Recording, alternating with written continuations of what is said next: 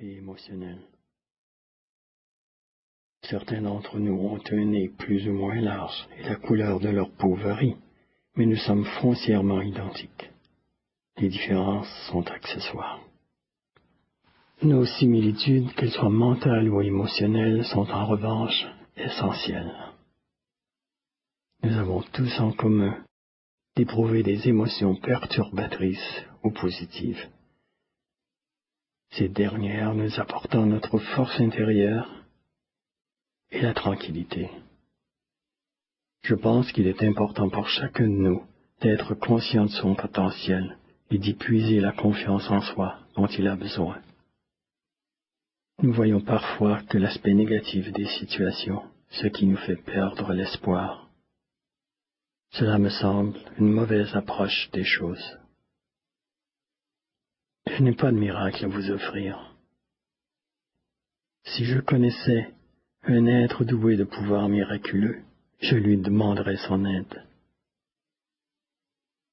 Mais je sais qu'un entraînement assidu de notre esprit peut modifier nos perceptions et nos habitudes mentales, et donc changer notre vie.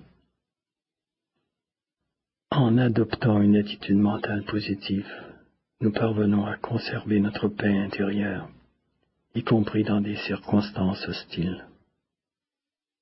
Au contraire, si notre attitude mentale demeure négative, si la peur, la suspicion, le sentiment d'impuissance ou le dégoût de soi nous dominent,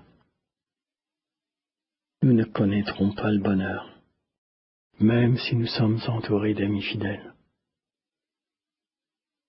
même si nous vivons dans un cadre agréable et jouissons de tout le confort.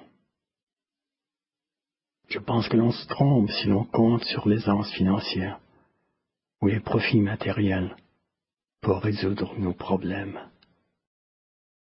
Et qu'il est irréaliste de croire qu'un facteur extérieur puisse entraîner un quelconque progrès dans notre vie.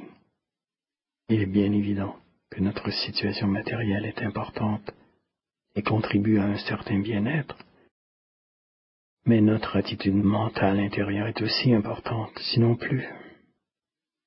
Nous devons apprendre à renoncer au luxe, qui est un obstacle à notre pratique. Il me semble que l'on a trop souvent tendance à insister sur le développement matériel, et ce au détriment des valeurs intérieures. Il est urgent de trouver un meilleur équilibre entre nos préoccupations matérielles et notre